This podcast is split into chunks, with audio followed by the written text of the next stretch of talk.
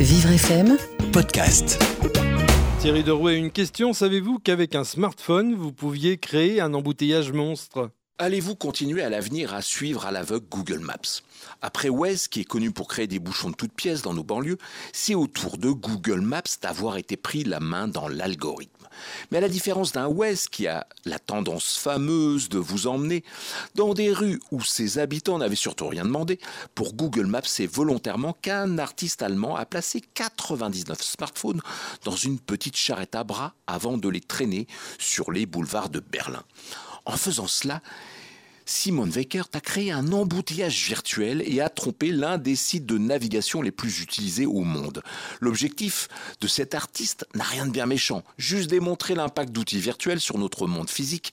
Et c'est vrai que ça marche, car dans sa petite charrette, Simon Weckert a embarqué 99 smartphones, tous connectés à l'application Google Maps. Le résultat est donc immédiat. Google Maps considère que la zone traversée par l'artiste allemand est juste difficile d'accès car c'est comme si 99 véhicules se trouvaient au même endroit sur la chaussée. Sauf que notre artiste se traîne. Donc le service de Google balise la zone traversée en rouge et redirige ses utilisateurs vers d'autres axes de communication.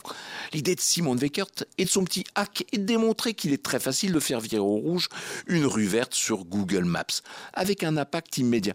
On ne sait pas si Google va mettre en place une parade pour que d'autres petits malins ne soient pas inspirés, histoire d'alléger la circulation de leur quartier, mais en dit long sur la fragilité des algorithmes prétendus intelligents qui nous dirigent.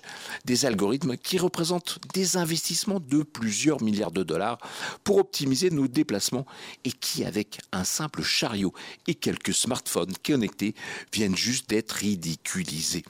Et rien ne dit qu'à l'avenir, il n'en faudra pas moins pour tromper de nouveau Google Maps.